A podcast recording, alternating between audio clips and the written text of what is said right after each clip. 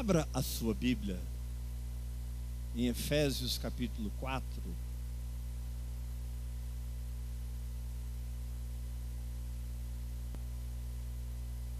Efésios capítulo 4, versículo 7. Amanhã, essa semana, daqui a pouco eu vou dizer qual é o tema da semana. Eu vou dizer agora. Essa semana o tema é: Eu sou o capitão do meu próprio navio. Levanta sua mão e diga: Eu sou capitão do meu próprio navio. Fala mais forte. E o meu navio vai chegar lá. Amém? Esse é o tema da semana. Então amanhã, terça e quarta, eu vou estar ministrando sobre isso. Vamos começar aqui. Esse é o texto base. Efésios 4, versículo 7.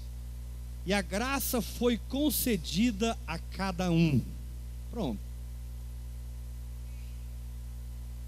Foi concedida a cada um de nós, segundo a proporção do dom de Cristo. É por isso que ele diz que ele subiu às alturas, levou o cativo o cativeiro. E porque ele libertou você, ele deu, te deu dons. Ora, o que quer dizer subiu, senão também que havia descido às regiões inferiores da terra? Aquele que desceu é também o mesmo que subiu acima de todos os céus, para encher todas as coisas. E ele mesmo concedeu uns para apóstolos, outros para profetas. Está falando de você, irmão. Outros para evangelistas, outros para pastores e mestres. Para quê? Com vista ao aperfeiçoamento dos santos. Número 2. Para o desempenho do seu serviço. Número 3 para a edificação do corpo de Cristo. Número 4, até que todos cheguemos a crer a mesma coisa. Número 5, e o pleno conhecimento do Filho de Deus. Número 6, e a perfeita varonilidade. Número 7, e a medida da estatura da plenitude de Cristo. Número 8, para que não mais sejamos como meninos. Agora aqui eu quero que você repita comigo: para que não sejamos mais como meninos, agitados de um lado para o outro. Agora eu vou ler sozinho, presta atenção. E levados ao redor por todo vento de doutrina pela artimanha dos homens, pela astúcia dos que induzem ao erro. Quando Paulo disse que você não deve ser levado por qualquer vento de doutrina, Paulo estava se referindo ao seu foco. Paulo estava se referindo ao fato de que você é uma pessoa que ouve Deus. E porque você ouve Deus, você caminha na fé. E por mais que as coisas se levantem contra aquele, aquela voz e aquele caminhar, gerou um propósito. E tudo fica sujeito ao propósito. Assim, eu não sei na sua vida, mas eu vou confessar na minha. Nada na minha vida está acima do meu propósito. Pode chover canivete, irmãos. Eu me levanto para cumprir o meu propósito. Pode chover pedra de fogo. Pode vir principado, potestade. Pode se levantar os homens. A minha carne. Muitas vezes não é nem lá fora, é a minha carne que se levanta eu me levanto para cumprir o meu propósito. Por quê? Porque eu descobri que eu não estou na terra por acaso. Eu não sou um acidente. Ah, mas eu nasci sem pai, sem mãe, nasci num orfanato. Querido, se você nasceu, Deus te colocou aqui com propósito. E hoje eu estou aqui como um profeta de Deus para dizer que o propósito de Deus na sua vida vai se cumprir. Talvez hoje coisas estão acontecendo, assim, coisas que são difíceis de você entender, porque nossa alma tem um senso de autopreservação terrível. Eu ia dizer tremendo, mas não é tremendo, é terrível. A nossa alma ama o conforto. A nossa alma conquista certos hábitos e fica viciada neles. E você vive pelos hábitos nos quais você ficou viciado. Nem sempre é fácil mudar um hábito, mas quando você tem um propósito, porque Deus falou contigo, e você andou em fé, e as coisas começaram a acontecer, algumas ruins, outras boas, às vezes no monte, às vezes no vale, mas as coisas começaram a acontecer porque você se moveu profeticamente. Deus disse: Abraão, sai da tua terra, da tua parentela, da casa do teu pai e vai para a terra que eu te mostrarei. Porque de ti, Abraão, eu vou fazer uma grande nação. A tua descendência possuirá os povos da terra. E Deus foi profetizando e falando. E a Bíblia diz em Hebreus capítulo 11 que Abraão, pela fé, saiu para um lugar que ele deveria receber por herança, mas ele saiu sem saber para onde ele ia. Jesus disse: O vento sopra onde quer, ouves a sua voz, mas não sabe de onde vem, nem para onde vai. E o nome disso é ouvir e crer. Aqui, não venha perguntar para mim se você pode fazer alguma coisa. Traga para mim o projeto que Deus te deu.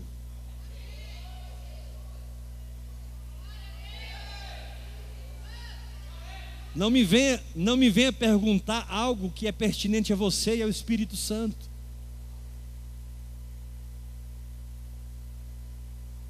Ah, mas você é o pastor da igreja. Eu sou o pastor, mas eu não mando na igreja. Infelizmente, a maioria dos pastores pensa que a igreja é deles. E eles adulteram com a noiva. Eles têm interesses, né? Aqueles irmãos ricos que dão um dízimo alto. A esses então, o pastor está lá assim, pertinho dele. Mas nós não. Nós não marcamos um gabinete com o pastor Heber para perguntar se podemos fazer isso ou aquilo. Quem sou eu para te autorizar a fazer algo se você já é habitado pelo Espírito Santo, irmão? Ah, pastor, mas aí bagunçou tudo. Não, aí organizou tudo. Porque quando a Bíblia diz: Fazei tudo com decência e ordem, não está falando da decência do homem, nem da ordem do homem. Está falando da decência de Deus e da ordem de Deus. Por isso eu estou pregando hoje para apóstolos, estou pregando para profetas, estou pregando para evangelistas, estou pregando para mestres, estou pregando para pastores, estou pregando para diáconos e diaconisas, homens e mulheres que têm um propósito. E que você não será mais roubado um segundo do seu propósito. E eu declaro que o diabo solta o dinheiro, eu declaro que o diabo solta a sua equipe, eu declaro que o diabo solta as vendas, solta os negócios, solta as ideias. Eu declaro você livre para cumprir a sua carreira. Paulo um dia disse: Em nada eu tenho a vida preciosa para mim mesmo, contanto que eu cumpra o meu ministério e complete a minha carreira. Infelizmente, nós ainda sentimos dor porque alguém nos ofende, sentimos dor porque alguém fala o que nós não concordamos. Nós, infelizmente, ainda discordamos. Meu irmão, deixa eu te falar uma coisa, olha para mim. Discórdia é da carne. Está escrito lá, obras da carne, papapá, papapá, papapá, discórdia. Aí você me diz, pastor, mas como é que eu vou concordar se eu não concordo? Porque você está na carne. Não, pastor, mas espera aí. Aí você pegou pesado. Querido, vai se resolver com o Espírito Santo. A Bíblia diz que discórdia é obra da carne. Eu não estou aqui para discordar de você, eu estou aqui para concordar com você. E Jesus diz: tudo que dois ou três ligarem na terra será ligado no céu. Nós não estamos aqui para discordar. Pega a discórdia e joga fora. E pega a concórdia e vamos andar junto em nome de Jesus. Eu não sei onde eu arrumei essa palavra, concórdia. Discórdia, concórdia. Se errei, acertei.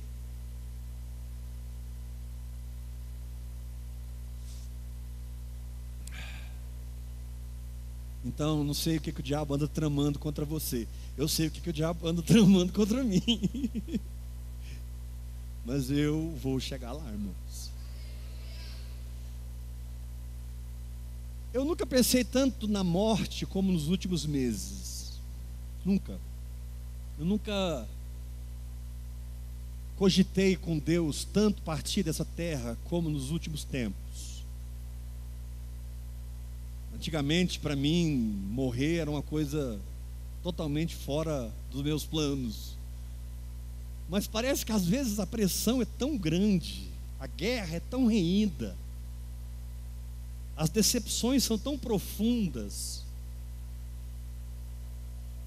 que a sua alma fala assim para você: cara, é melhor você ir embora para casa. O que, que você está fazendo aqui? Eu não sei se alguém aqui já passou isso.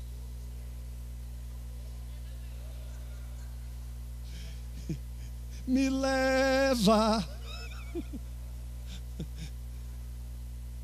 Deixa eu te falar uma coisa: o céu pode esperar.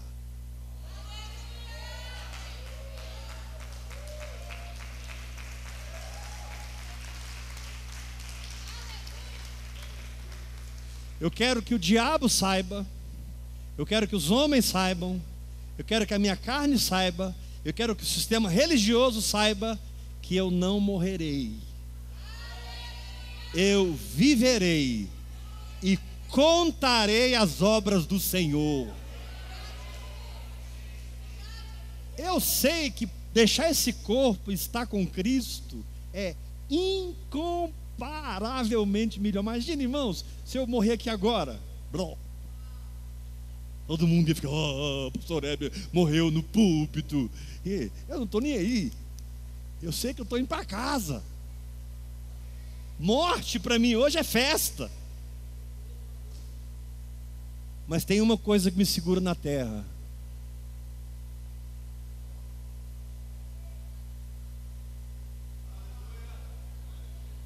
o meu propósito.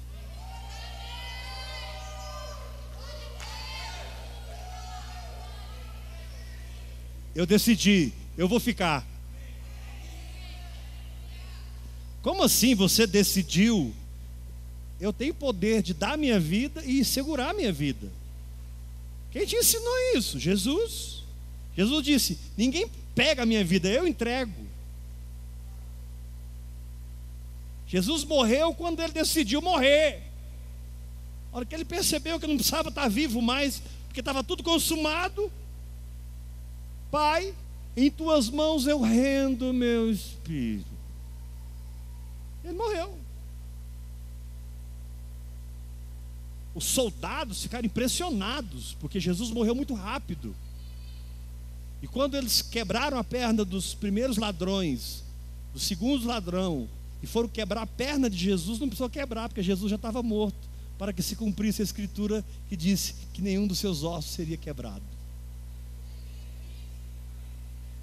Quando Jesus morreu, quando ele rendeu o espírito, o Senhor te diz: não renda o seu espírito. Aprenda a robustecer o seu espírito através da oração em línguas. Aprenda a fortalecer o seu espírito através da vida no espírito através da palavra que Deus te deu. Segura na espada. Mas tendo tudo isso que eu falei até agora como pano de fundo, eu quero te mostrar alguns eventos bíblicos para te mostrar uma conclusão muito interessante. Eu quero te falar para você sobre os três naufrágios de Paulo. Eu quero falar para vocês sobre o quase naufrágio do navio que carregava Jonas. E eu quero falar para vocês de um navio ingovernável que nunca afundou.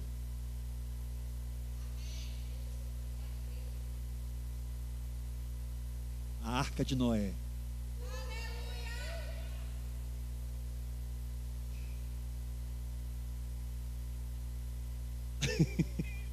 Você vai sair daqui hoje sem velas. Você vai sair daqui hoje sem motor.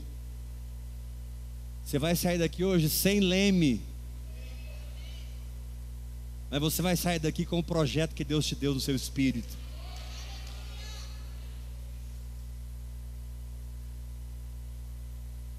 Por que os navios de Paulo afundaram? Porque Deus sabia que Paulo não afundaria. O problema não é o naufrágio do navio, o problema é quando você naufraga junto. O Senhor te diz: não naufrague junto. Pastor, mas o navio afundou, mas Paulo não. E ele chegou na ilha de Malta e levou um avivamento para a ilha. Uma serpente pegou a mão dele, todo mundo achou que ele era amaldiçoado. E esperava ele morrer, esperava ele morrer, esperava ele morrer, esperava ele morrer. Ele vai morrer, ele vai morrer, ele vai ficar inchado. E Paulo simplesmente chegou no fogo, balançou a serpente e nada aconteceu com ele. Ouça, querido, se você está no propósito, toda serpente que vir contra você será jogada no fogo que acompanha o seu propósito.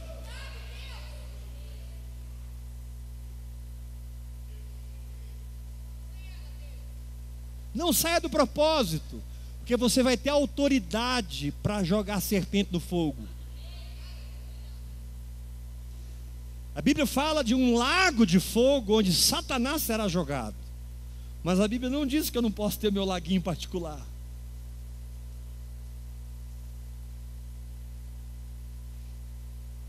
Desceu sobre mim línguas de fogo. Para quê? Muita coisa. Uma delas, fazer o meu laguinho particular. Para pegar os capetas que ficam me atentando e jogar lá dentro.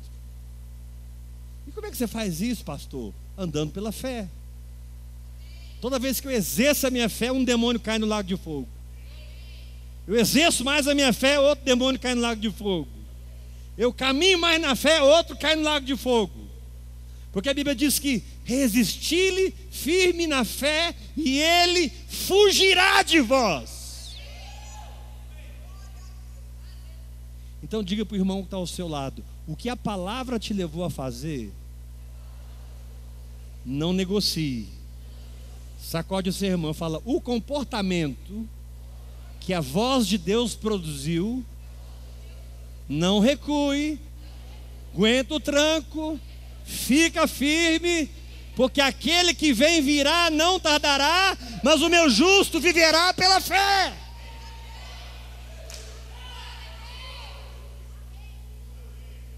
Não tinha como Paulo não chegar em Roma. Por quê?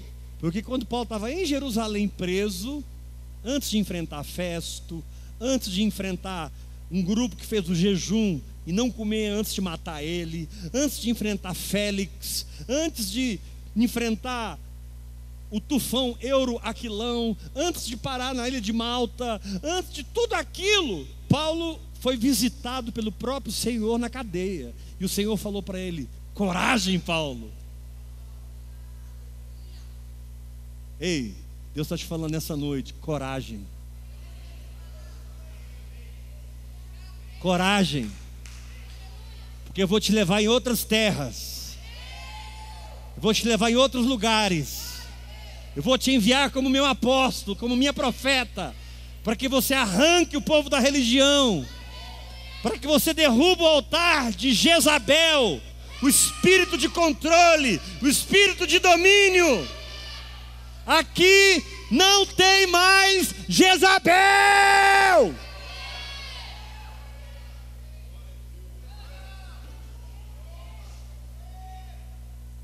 A peneira passou. E quem ficou com a discórdia foi embora. E quem concorda ficou. Quero te falar uma coisa, porque eu, eu vou ficar, então quero te falar uma coisa. Eu concordo com você, irmão. Não precisa vir falar comigo, eu já concordei. Você não tem um não na minha cara, você tem um sim na minha cara. A Bíblia diz: porque quantas são as promessas de Deus, 2 Coríntios 1:20, tantas tem nele o sim, por ele o amém, para a glória de Deus, por nosso intermédio. Porque quantas são as promessas de Deus? Mais de sete mil, tantas tem nele o sim. Põe a mão na cara do seu irmão e fala para ele assim: Eu vou arrancar esse não da sua cara hoje. Não, irmãos, eu fico na carne quando eu peço para os irmãos falar, os irmãos não falam. Vira para o teu irmão e fala assim: Eu vou tirar esse sorriso forçado da sua cara Põe a mão na cabeça dele. E eu vou plantar uma alegria verdadeira. A alegria do Senhor, a nossa força é. Aleluia! Alegria do Senhor, a nossa força é. Uhul!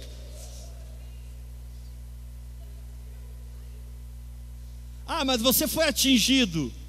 Mas eu me sarei. Porque quando você não abandona o propósito, você é curado no caminho. Eu não tenho tempo para juntar os pedaços do vaso quebrado que eu me tornei. Eu peguei os cacos e continuei. E o vaso está se curando. Eu vou perder tempo e voltar lá para o barreiro, o oleiro me quebrar todinho de novo, para o oleiro fazer tudo de novo, e pipipi. Eu não, querido, eu vou esquecer o que ficou para trás, eu vou olhar para frente, vida que segue.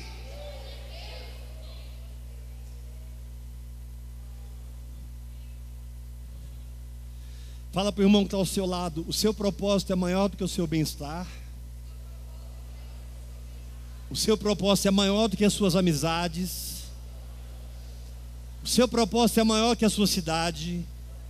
É maior que o seu pastor, maior que a sua igreja. Sacode o seu irmão e fala: o seu propósito é o motivo pelo qual você existe, cara. Você não existe para ser mais um, você existe para transformar essa geração, para mudar essa geração. Eu declaro que quando você deixar essa terra, você vai deixar um rastro de mudança e de avivamento nessa terra.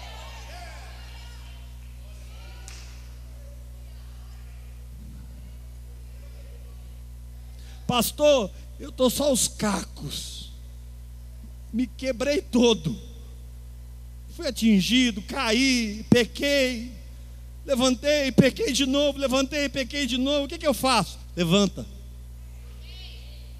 Está perdoado. Não peca mais. Arrepende. Levanta a cabeça. Se lava no sangue. E corre! Porque Jesus está voltando. Deus está mandando falar para alguns aqui: junta tudo, põe numa matula e corre.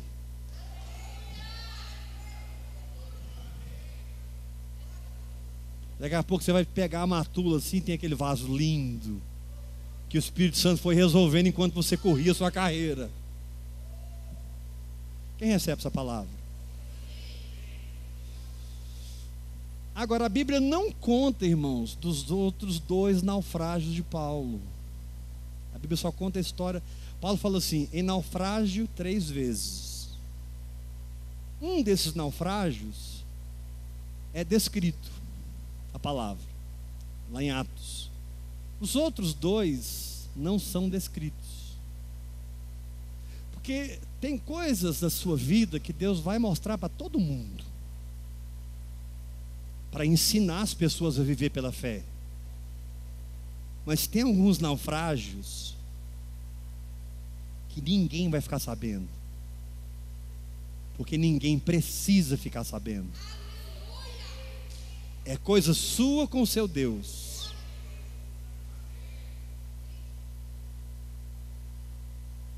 E Deus manda te dizer: ninguém tem nada a ver com isso. Ah, mas estão falando, vão falar de todo jeito, meu irmão. É menos de mim, se eu vir para a esquerda, tem a galera que fala. Se eu vou para frente, tem a galera que fala. Se eu vir para a direita, a galera que fala. Se eu acerto, tem a galera que fala. Se eu erro, tem a galera que fala.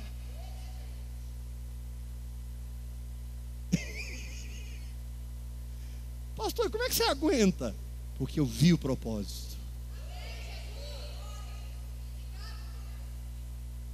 E eu sei que a vontade de Deus para mim ela é boa, ela é perfeita e ela é agradável.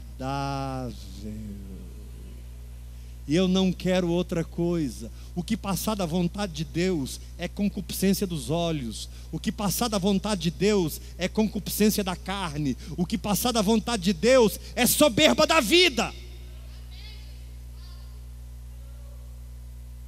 Vai ter que morrer em mim, vai ter que sair de mim. É peso.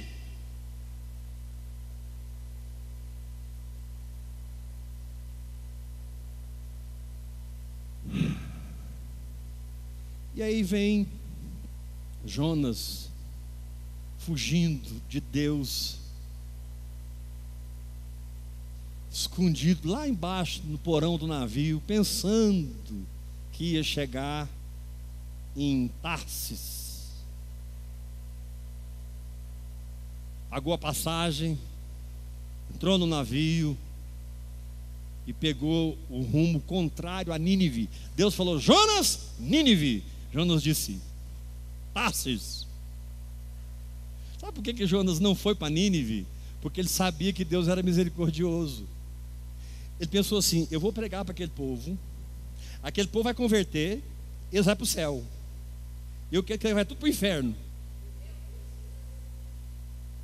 Sério, irmãos.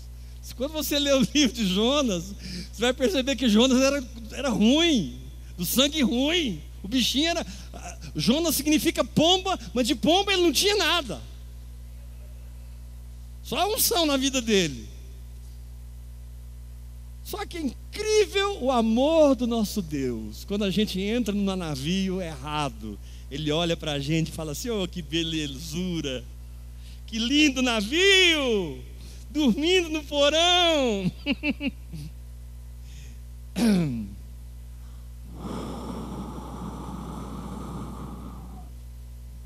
o navio.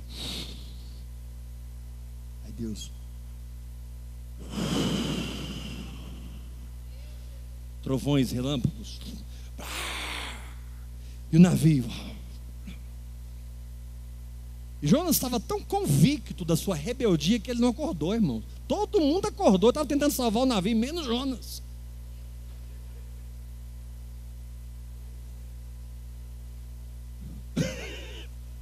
Jonas estava tão convicto do erro. Gente, é incrível quando você acredita na mentira, para tirar essa mentira da sua cabeça. Por isso que Jesus falou: cuidado, que a luz que há em ti não sejam trevas, porque se a luz que há em ti são trevas, quão grandes trevas serão. A mulher samaritana estava papeando com Jesus tete a tete. Jesus falava, ela respondia. Jesus falava, ela respondia. Jesus falava, ela respondia. Aí Jesus falou assim: Se você me conhecesse,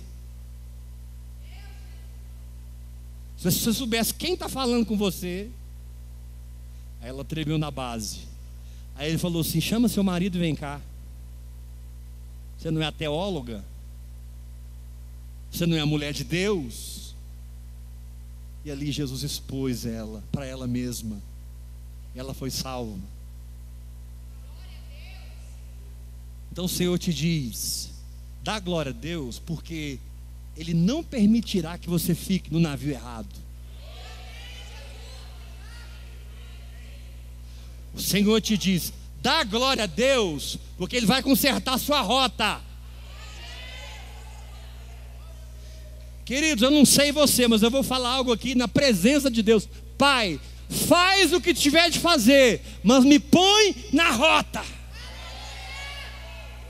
Pai, eu quero a tua vontade, não a minha.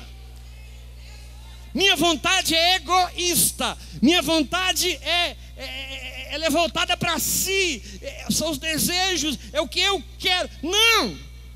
Pai, esquece a minha alma, olha para o meu espírito e me planta na promessa.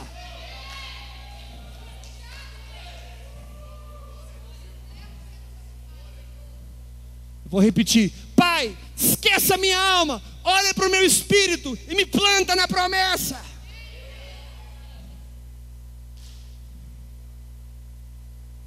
E aí alguém viu Jonas dormindo. Alguém vai te pegar, meu irmão.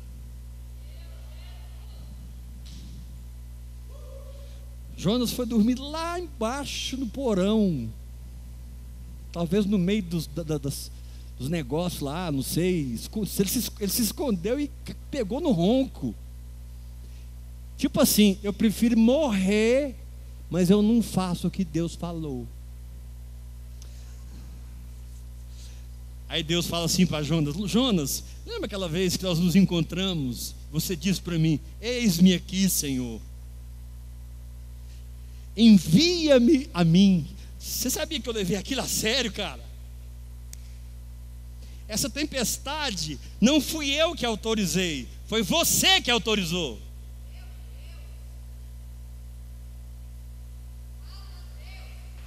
Você precisa repetir isso comigo. Fala bem forte. A tempestade de Jonas não foi autorizada por Deus mais forte, porque eu conheço a Deus. Diga, em algum momento, Jonas teve um tete a tete com Deus. E Deus teve autorização para mandar a tempestade.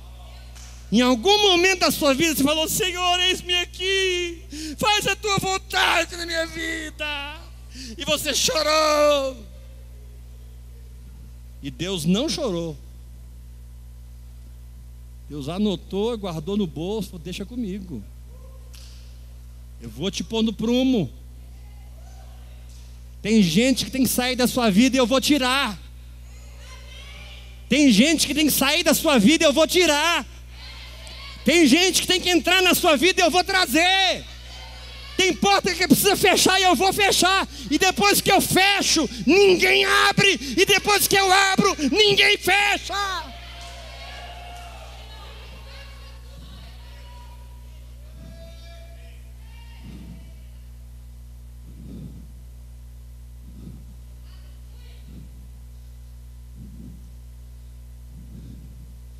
E a solução foi aquela musiquinha, né, irmãos?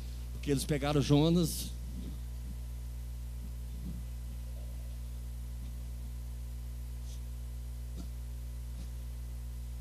Ticum. Aí aquela musiquinha. Baleia engoliu, Jonas chegou na praia e. Blá!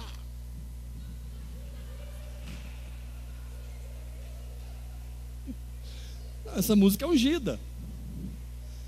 Vou mudar de tom. A baleia engoliu, Jonas chegou na praia e.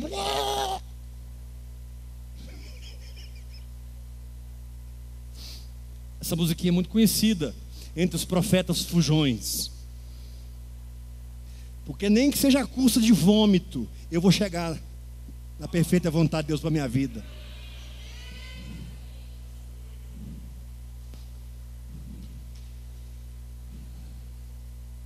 Agora, irmãos, Deixa eu terminar essa palavra. Shhh, agora eu preciso que você olhe para mim. Falei tudo isso para chegar aqui agora. Teve um navio que passou pela pior tempestade, que passou pelo pior tufão, que passou pela pior tormenta, que passou pelo pior furacão, Teve um navio que passou por tudo que a natureza pode jogar contra o ser humano, e ele simplesmente se levantou, flutuou e descansou.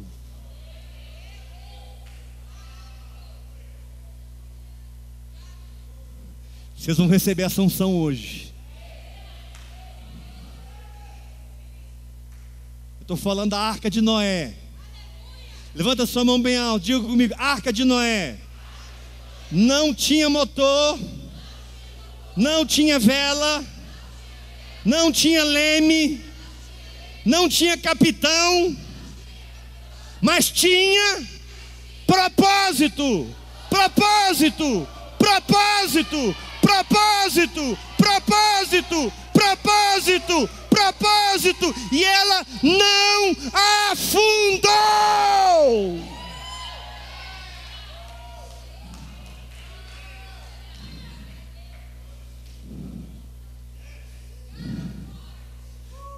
Quando você está no propósito, você não precisa de leme.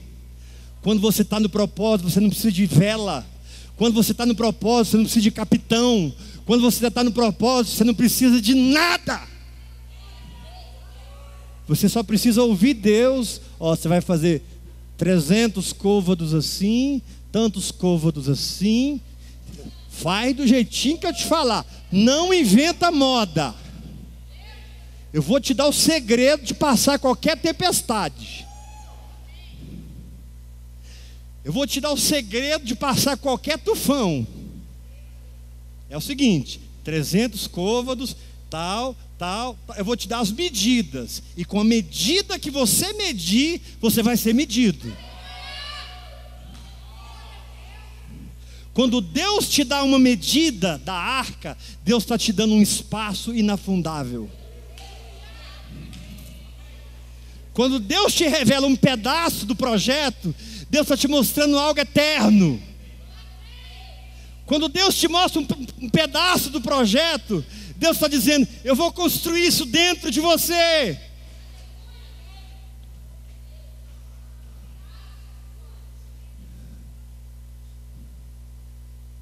E durante cem longos anos, Noé trabalhou no propósito.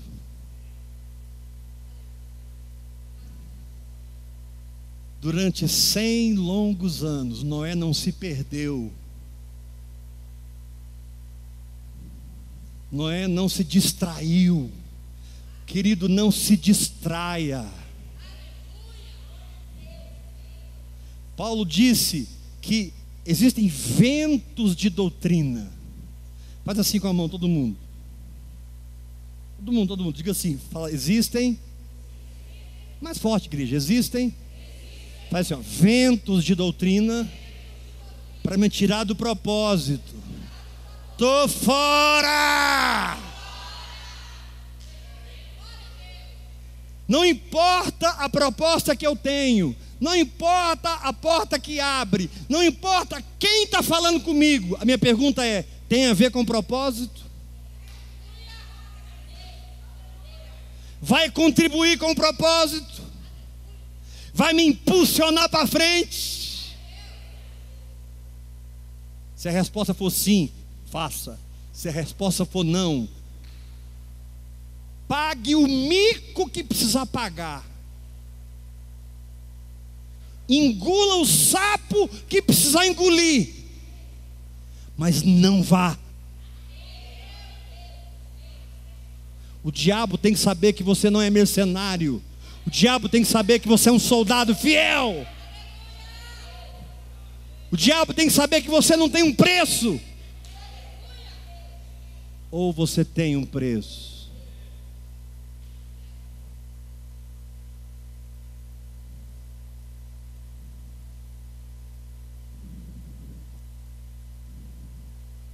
É muito triste ver os irmãos que têm um propósito venderem prato, venderem a primogenitura em troca de um prato de lentilhas.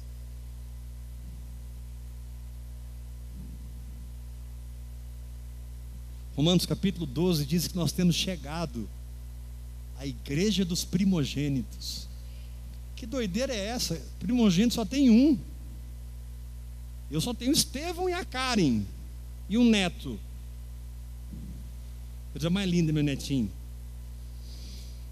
Eu tenho um primogênito. Como que eu posso ter uma igreja de primogênitos? É porque aquele que se une ao Senhor,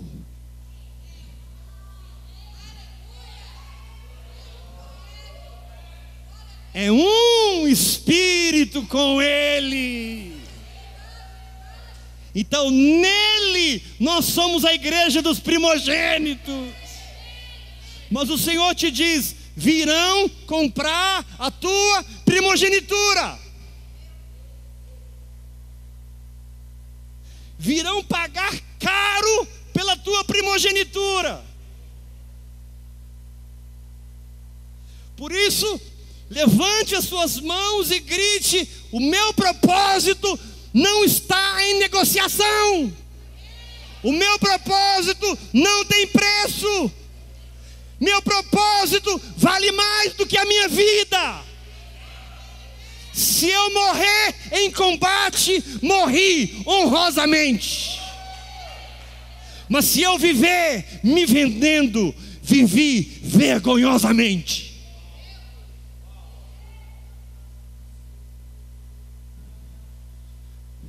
Tem gente que vende a primogenitura.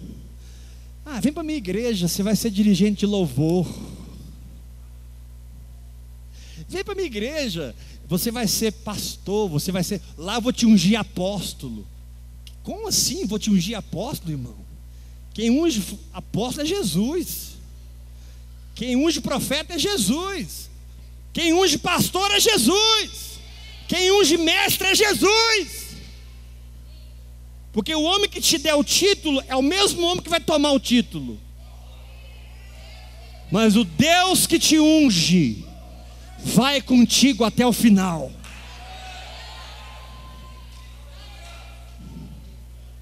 Levanta a sua mão, grita comigo. O homem que me dá é o homem que me tira. Mas a unção que vem me acompanha no propósito.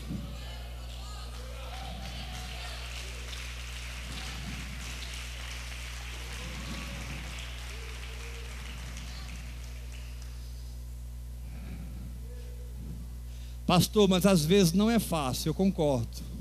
Às vezes não é fácil.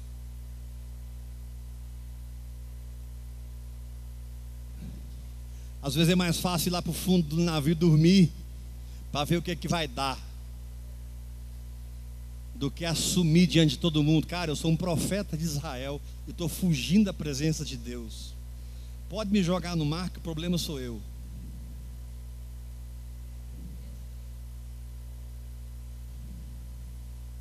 Que foi o que ele fez.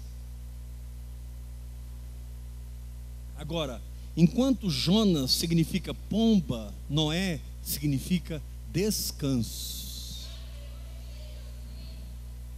Noé é o navio ingovernável que prevalece sobre as águas.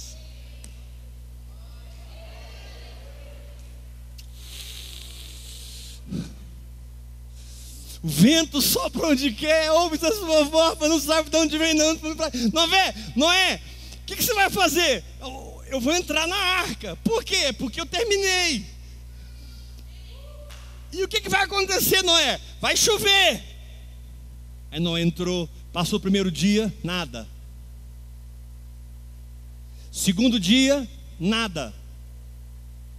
E Noé com a família dentro da arca. Terceiro dia, nada.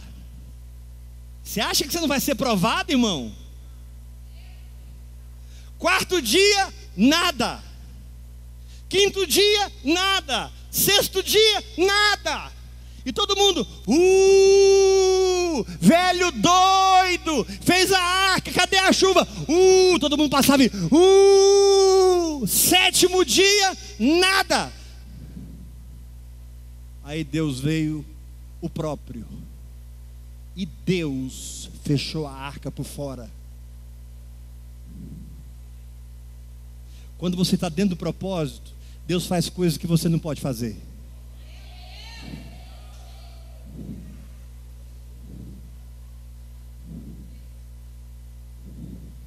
Quando você está dentro do propósito, você não consegue fechar a arca, porque por mais que estão zombando de você, você sabe que vai chover. Você sabe aqui dentro, a fé sabe por dentro, a fé sabe porque sabe. Como é que você sabe que vai chover? Porque ele falou comigo, eu sei, vai chover. Gente, já são quatro dias, entra. Ninguém entrou. Cinco dias, entra, ninguém entrou. Seis dias, entra, ninguém entrou. Eles estão zombando. Aqueles que estão zombando morrerão, mas aqueles que descansarem na arca ingovernável viverão. Sabe o que significa a arca de Noé, irmãos? É Deus rindo do diabo.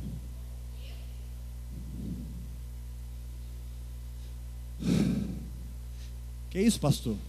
Deus rindo do diabo. Gênesis capítulo 5 diz que os filhos de Deus possuíram as filhas dos homens e nasceram os gigantes, os nefilins. E por causa dos nefilins, Deus teve que destruir a humanidade. Nasceram gigantes. Sabe o que é a arca? É Deus falando: não há gigante que possa comigo, quando eu decido resolver uma causa.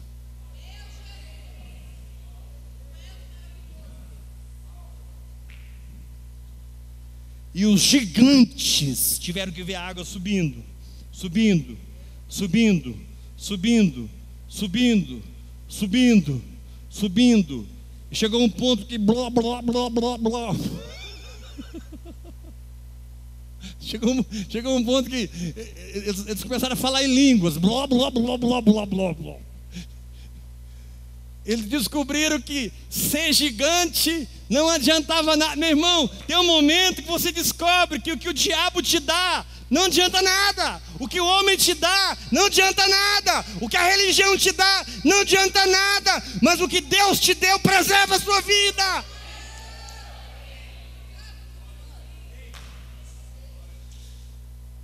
Estou olhando esse barco retangular, eu não vejo vela, eu não vejo leme, eu não vejo.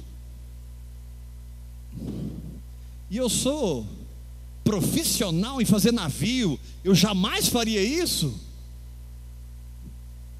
Isso vai virar.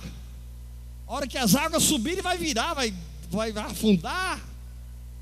Hum as medidas de Deus vencem as impossibilidades humanas. Eu te dar uma palavra. Parece que vai afundar, mas foi Deus que falou, não foi? Fica firme. Não vai afundar. A arca de Noé, ela é escandalosa. A arca de Noé é um grito do céu dizendo: Todo mundo pensa que vai afundar, vamos ver. E hoje, milhares de anos depois, está provado que as medidas da arca são perfeitas para o equilíbrio na água.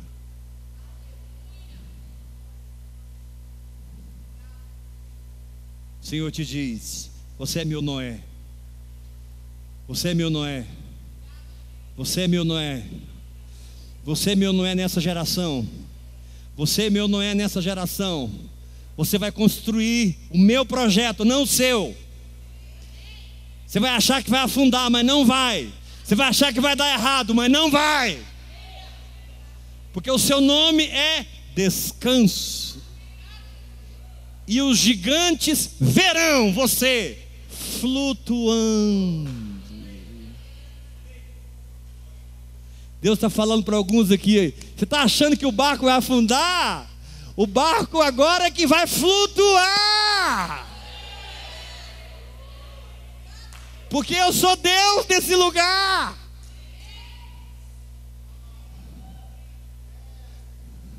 Levanta sua mão e diga: Eu recebo essa palavra. Sai do seu lugar, vem aqui à frente, eu quero orar por você. Você vai receber uma unção de Deus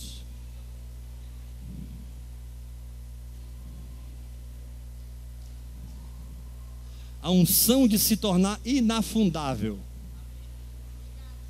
A unção de se tornar inafundável. Derruba as montanhas, quebra as montanhas.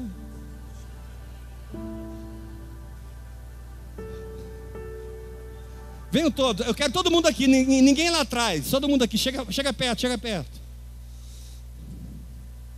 Derruba as montanhas, quebra as muralhas.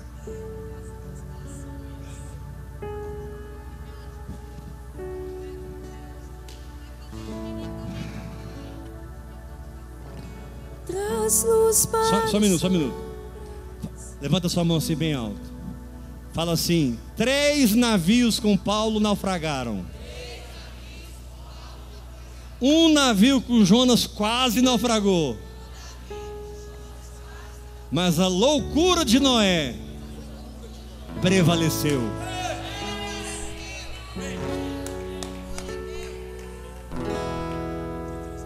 Não põe leme, eu sou seu leme. Não põe vela, eu sou o sopro que te guiará. Não põe motor, eu sou o poder que te sustenta. Não eleja um chefe, não eleja um capitão, eu sou o seu capitão, diz o Senhor.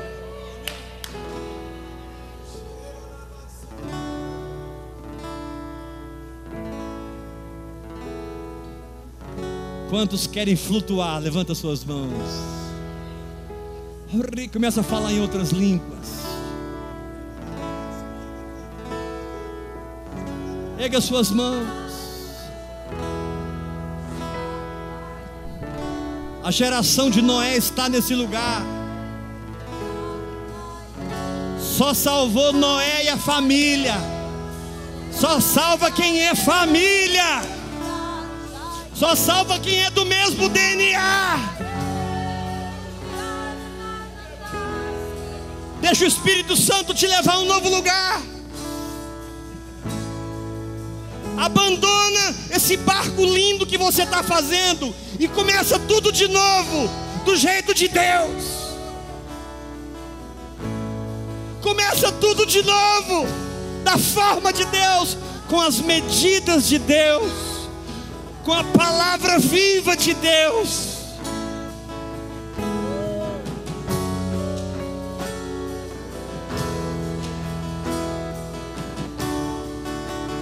Essa arca não será feita de árvores famosas, essa arca será feita de cipreste, e ela será betumada, ela não terá nenhuma segurança natural, ela terá a segurança da minha glória. Ei,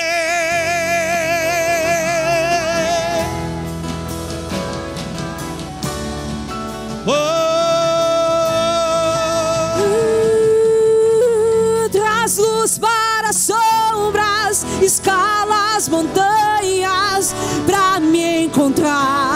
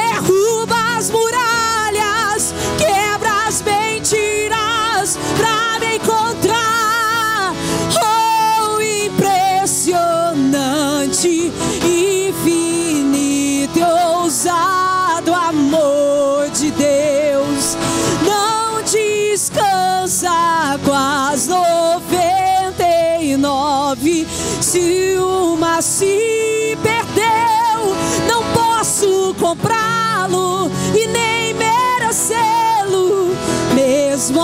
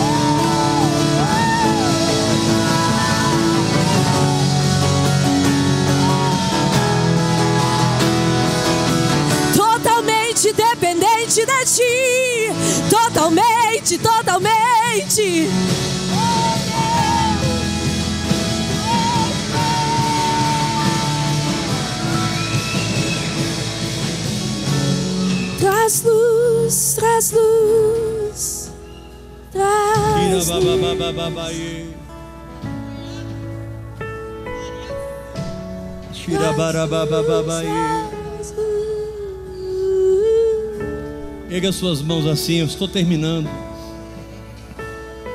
Eu quero te fazer uma pergunta. Você vai ficar com os gigantes? Ou você vai acompanhar o louco Noé?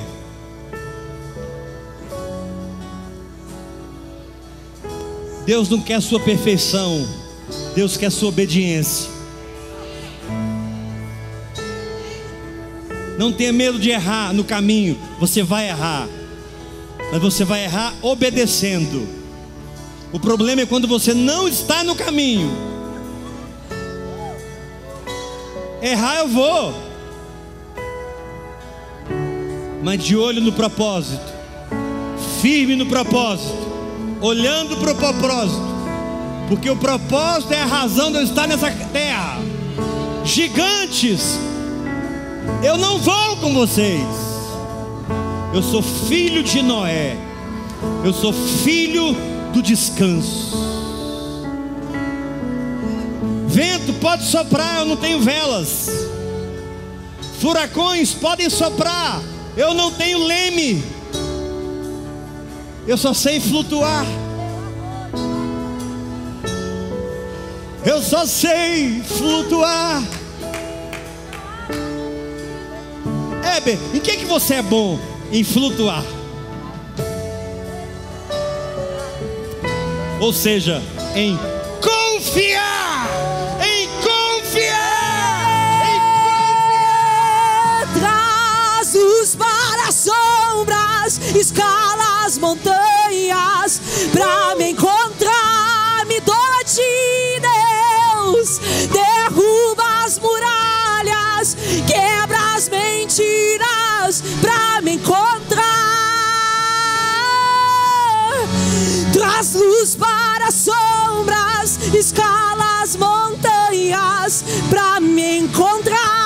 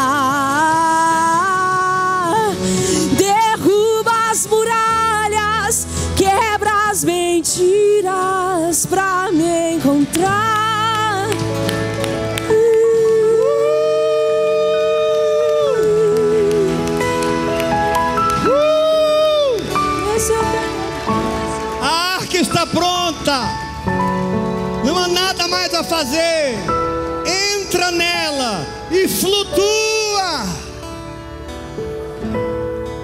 Torna-te inabalável, torna-te inafundável. volte à simplicidade da fé. Amanhã, se você me aguentar, eu vou estar aqui ministrando essa palavra, amém? Dá um abraço irmão diga para ele graça e paz. Deus te abençoe. Em nome de Jesus. Amanhã, sete e meia, continuamos meditando sobre Eu sou o capitão do meu navio.